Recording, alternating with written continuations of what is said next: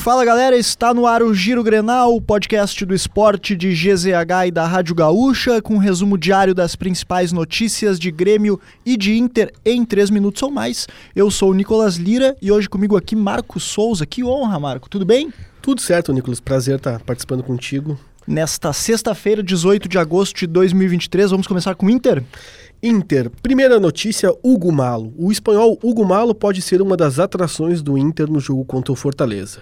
O lateral direito teve o seu nome regularizado no boletim informativo diário da CBF e, segundo a reportagem de GZH, tem boas condições físicas. Assim, ele deve ficar pelo menos no banco de reservas na partida, com a possibilidade de preservação de bustos, ele pode inclusive ser o titular. E a tendência é que cinco titulares entrem em campo em uma espécie de time misto. Assim, um provável Inter tem Rocher, Bustos ou Hugo Malho, Vitão, Nico Hernandes e Depena ou Tauan Lara, Johnny, Matheus Dias, Bruno Henrique e Maurício, na frente Pedro Henrique e Luiz Adriano. A direção projeta 20 mil torcedores para a partida que acontece neste sábado, às 4 horas da tarde, no estádio Beira Rio.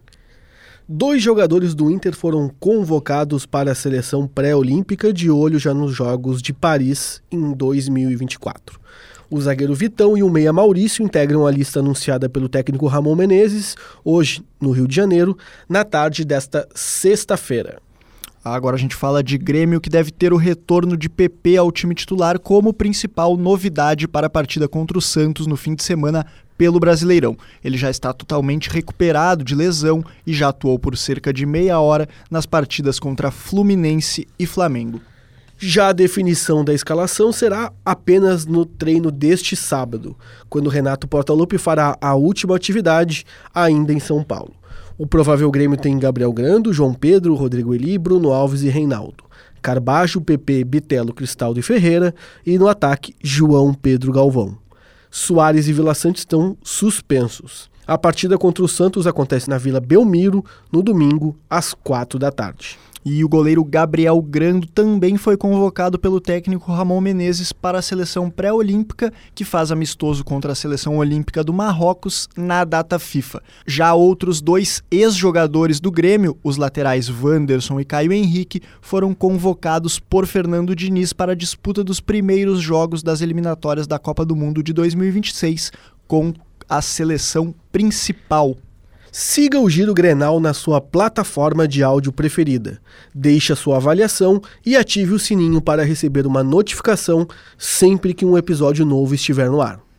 Produção Nicolas Lira. Técnica e edição de áudio Guilherme Vivian. E siga esportesgzh nas redes sociais. Marco, chegamos na última, nos últimos dois jogos da Copa do Mundo Feminina. A final acontece no domingo às 7 horas da manhã temos Espanha e Inglaterra, mas antes temos outro jogo, né?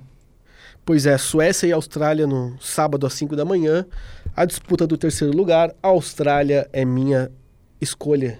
Tá, Se eu, eu pudesse apostar, eu vou gostaria contigo da. Austrália. Vou contigo nessa para final? Na final, eu gostaria de ver talvez a Espanha, né? Acho que tem uma conexão mais latina aí que, que se forma. Eu gostaria de ver a Espanha, talvez como campeã. Tá, eu vou de Inglaterra nessa aí, a gente vai diferente então. Boa. Quem vencer, paga o café. Beleza.